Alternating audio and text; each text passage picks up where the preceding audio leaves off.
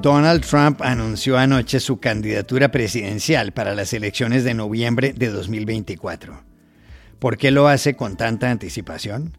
Hablamos ayer con Rafael Matus Ruiz, el corresponsal en Washington del diario La Nación de Buenos Aires.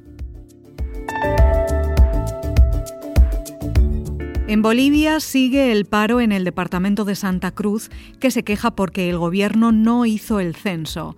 Un líder sindical les pidió a dirigentes de la zona que abandonen el país. ¿Qué viene ahora?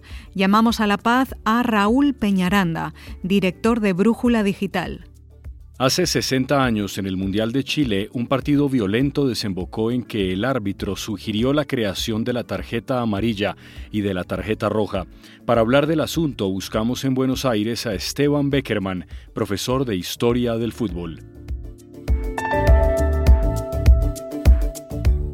Hola, bienvenidos a El Washington Post. Soy Juan Carlos Iragorri, desde Madrid. Soy Dori Toribio, desde Washington, D.C. Soy Jorge Espinosa desde Bogotá. Es miércoles 16 de noviembre y esto es todo lo que usted debería saber hoy.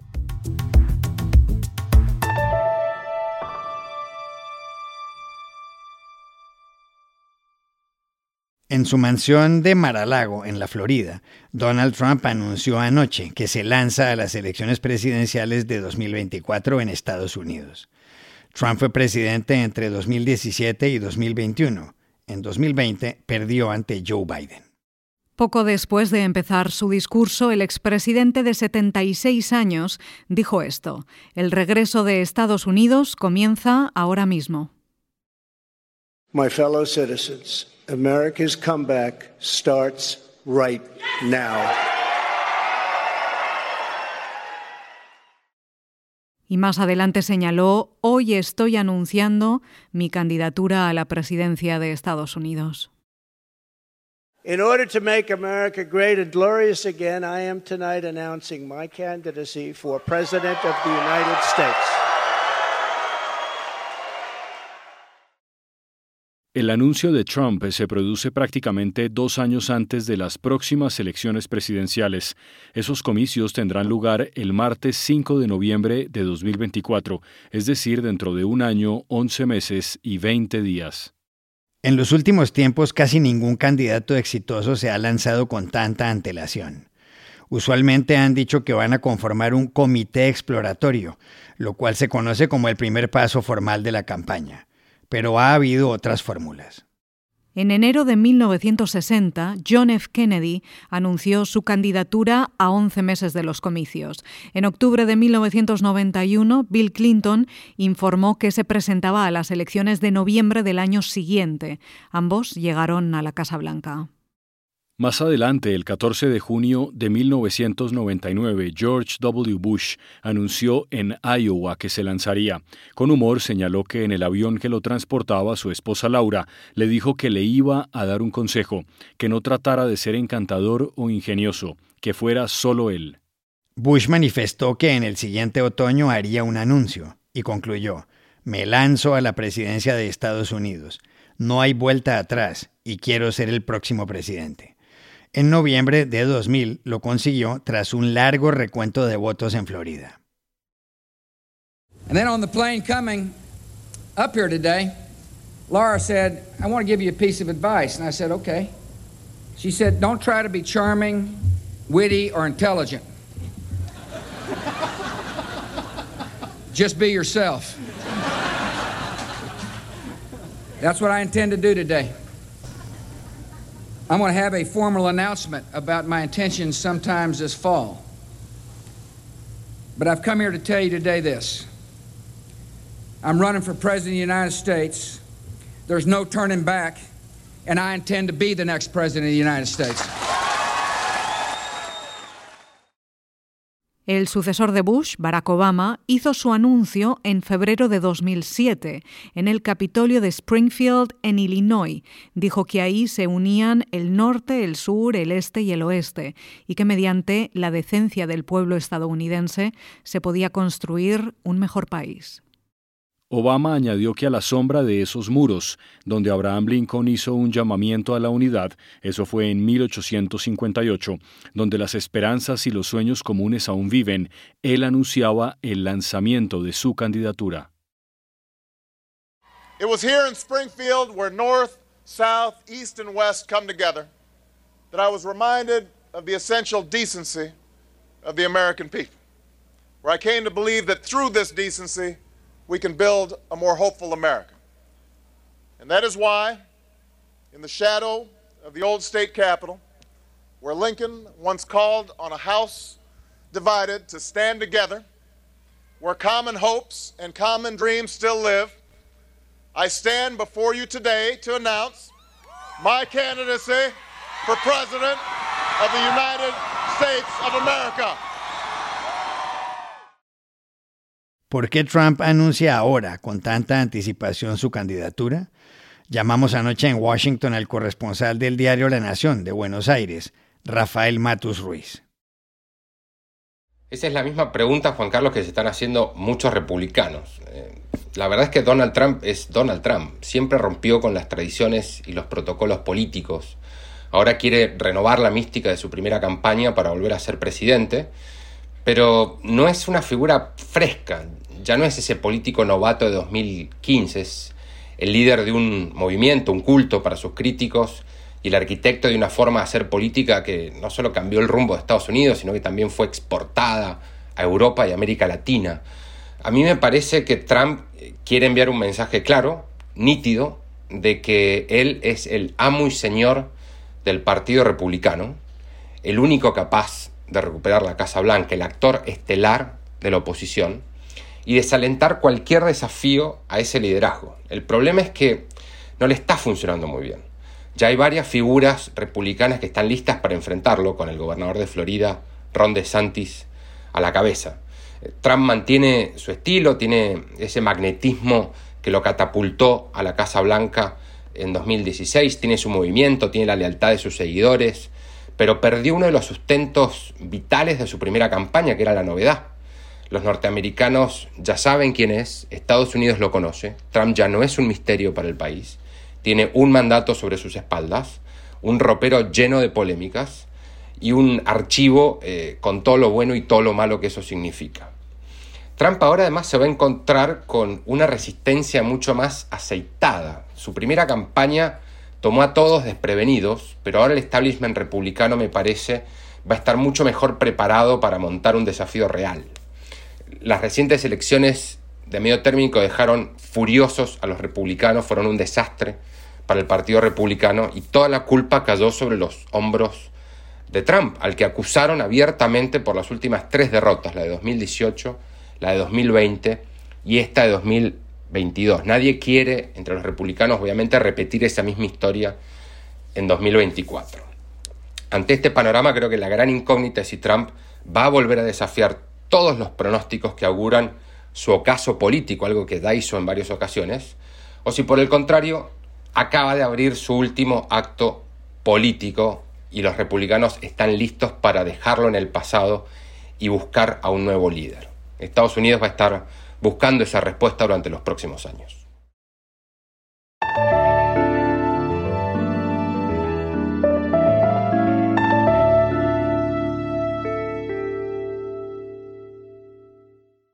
En Bolivia siguen los problemas en Santa Cruz, el departamento más próspero del país, situado en el este. Varias organizaciones civiles y políticas continúan en un paro que está a punto de cumplir un mes. La causa de lo que ocurre tiene que ver con que el censo nacional que debía realizarse este mes fue postergado por el gobierno del presidente Luis Arce hasta el 23 de marzo de 2024, y eso molesta a miles de personas en Santa Cruz. En esa región se cree que, como la población ha aumentado, el número de escaños cruceños en el Parlamento también debe incrementarse.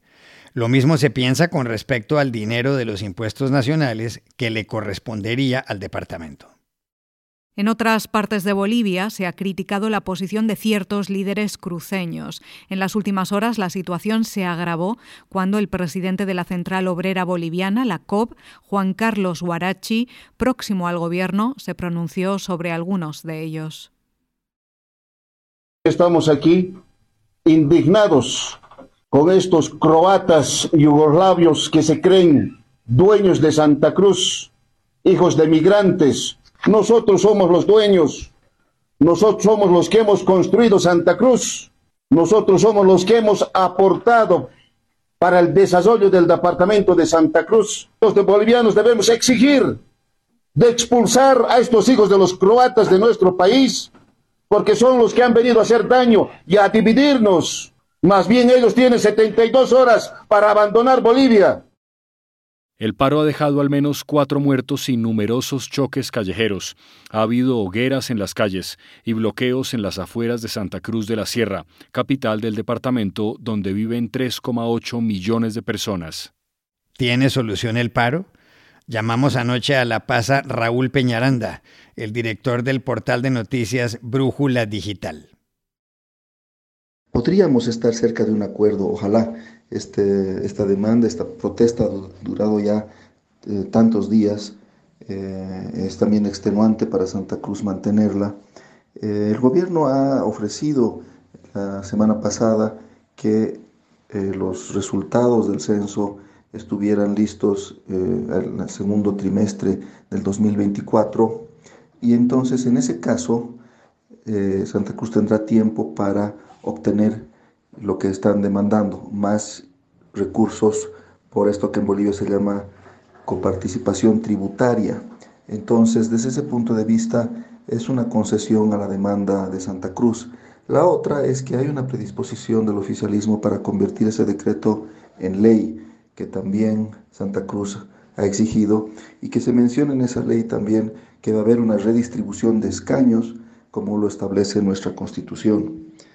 Eh, declaraciones como del dirigente sindical de la COB, este señor Guarachi, obviamente no ayudan a un mejor clima, exigirle o pedir o incluso insinuar que personas que tengan una X ascendencia, como algunos de los dirigentes de la dirigencia cruceña, eh, tengan que abandonar el, el, país, les da 72 horas para hacerlo, es algo, en primer lugar, por supuesto, ridículo, eh, es una forma de violentar los derechos de las personas que están establecidos en instrumentos internacionales, pero específicamente en la Constitución boliviana.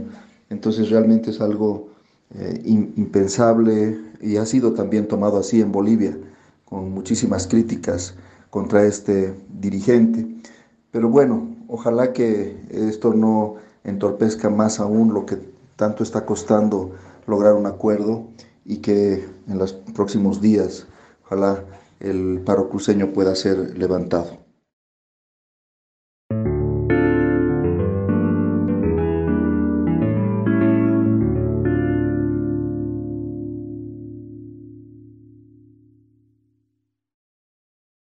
This podcast is sponsored by Monarch Money. Are you saving to reach your financial goals? Reaching those goals isn't just about getting more money, but by managing what you have. And the best way to manage your money? Monarch Money. Monarch Money is a new kind of finance app that's intuitive, powerful, ad-free, and takes the headaches out of budgeting. Try it free when you go to monarchmoney.com slash podcast. Monarch puts all your accounts, investments, transactions, and finances at your fingertips. With a complete view of your finances, you'll gain insights on your spending and find new ways to save. Plus, Monarch lets you customize your dashboard, collaborate with your partner, set custom budgets and goals and track your progress toward them. See why Mint users are turning to Monarch Money and loving it, and why the Wall Street Journal named Monarch Money the best budgeting app overall. Get a 30-day free trial when you go to monarchmoney.com slash podcast. That's M-O-N-A-R-C-H money.com slash podcast for your free trial. monarchmoney.com slash podcast. Los árbitros que controlarán los partidos del Mundial de Qatar a partir de este domingo tendrán dos instrumentos para mantener el juego limpio en las canchas, la tarjeta amarilla y la tarjeta roja. La primera sirve para amonestar, la segunda para expulsar. Espinosa, esas tarjetas no han estado presentes toda la vida en el fútbol. Nacieron hace 60 años en el Mundial que se celebró en Chile y más exactamente en el partido entre la selección local y la selección de Italia. Fue el 2 de junio de 1962 en el Estadio Nacional de Chile, donde el público estaba predispuesto contra Italia. Un artículo de dos periodistas de ese país europeo, publicado poco antes en un diario de Bolonia, se había referido a Chile como una nación pobre y atrasada. La primera falta se produjo a los 12 segundos de juego. Luego, a los 7 minutos, el árbitro inglés Ken Aston debió expulsar al italiano Giorgio Ferrini. Pasada la media hora de juego, fue golpeado otro futbolista chileno. Insiste Leonel Sánchez, se va por izquierda, derriban a Leonel Sánchez. Derribaron a Leonel Sánchez, no se marcó la falta. Ahora hay un puntapié, hay un puntapié de un jugador italiano con Leonel Sánchez. Dieron un puntapié a Leonel Sánchez y está caído. Hay un jugador caído que es Leonel Sánchez. Un Chile ganó 2-0 y se clasificó para los cuartos de final. El árbitro Aston fue criticado por no haber actuado de forma más drástica, pero luego dijo que eso no parecía un partido de fútbol, sino un conflicto militar. Aston no se quedó de brazos cruzados. Para el Mundial de Inglaterra de 1966 formó parte del Comité de Árbitros de la FIFA, que hizo recomendaciones para mejorar la disciplina de juego. Y de esa Copa Mundo salieron la tarjeta amarilla y la tarjeta roja. Las dos empezaron a usarse en el siguiente Mundial, el de México en 1970. En su origen fue clave algo que pasó en la Copa Mundo de Inglaterra. Llamamos ayer a Buenos Aires a Esteban Beckerman, profesor de Historia del Fútbol del Círculo de Periodistas Deportivos. Lo que ocurrió en el Mundial de 1966 fue que en un partido de cuartos de final entre Argentina e Inglaterra, el árbitro alemán eh, Rudolf Kreitlein decidió expulsar al capitán argentino Antonio Ubaldo Ratín a los 35 minutos de juego, eh, ya que estaba cansado de que este jugador le pidiera insistentemente que llamara a un intérprete para manifestarle su disconformidad con el arbitraje. Eh, así entonces Kreitlein simplemente por no gustarle la expresión de su rostro, eh, le comunicó a Ratín que tenía que salir del campo, como finalmente luego de 10 minutos de protestas eh, lo hizo este jugador argentino, a quien Creighton eh, confesaría luego que decidió expulsarlo justamente por su mirada. Así fue como se lo reconoció a un periodista inglés, diciendo que la mirada de Ratín había sido motivo suficiente para expulsarlo. Esto ocurrió también porque este fue el último mundial sin transmisión por televisión en directo para todo el mundo y entonces la FIFA, que hacía su negocio básicamente con la venta de entradas para los partidos, necesitaba que la selección local, en este caso Inglaterra, llegara lo más lejos posible en el certamen. Y fue entonces que designó a un árbitro alemán para Inglaterra-Argentina y a un árbitro inglés para el partido también de cuartos de final entre Alemania y Uruguay. Y así fue que efectivamente pasaron a los eh, partidos de semifinales las elecciones de Inglaterra y Alemania. Finalmente podemos apuntar que Creighton fue, junto con el inglés Ken Aston, uno de los dos árbitros que sugirieron a la FIFA implementar las tarjetas amarillas y rojas a partir del siguiente Mundial.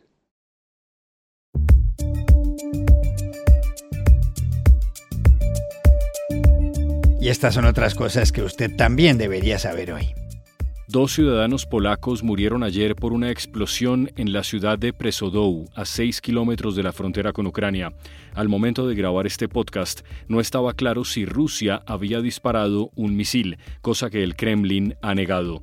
Polonia, que forma parte de la Organización del Tratado del Atlántico Norte, la OTAN, confirmó que examina la posibilidad de activar el artículo 5 de la Carta de la OTAN, según el cual un ataque contra un país miembro se considera un ataque contra todos.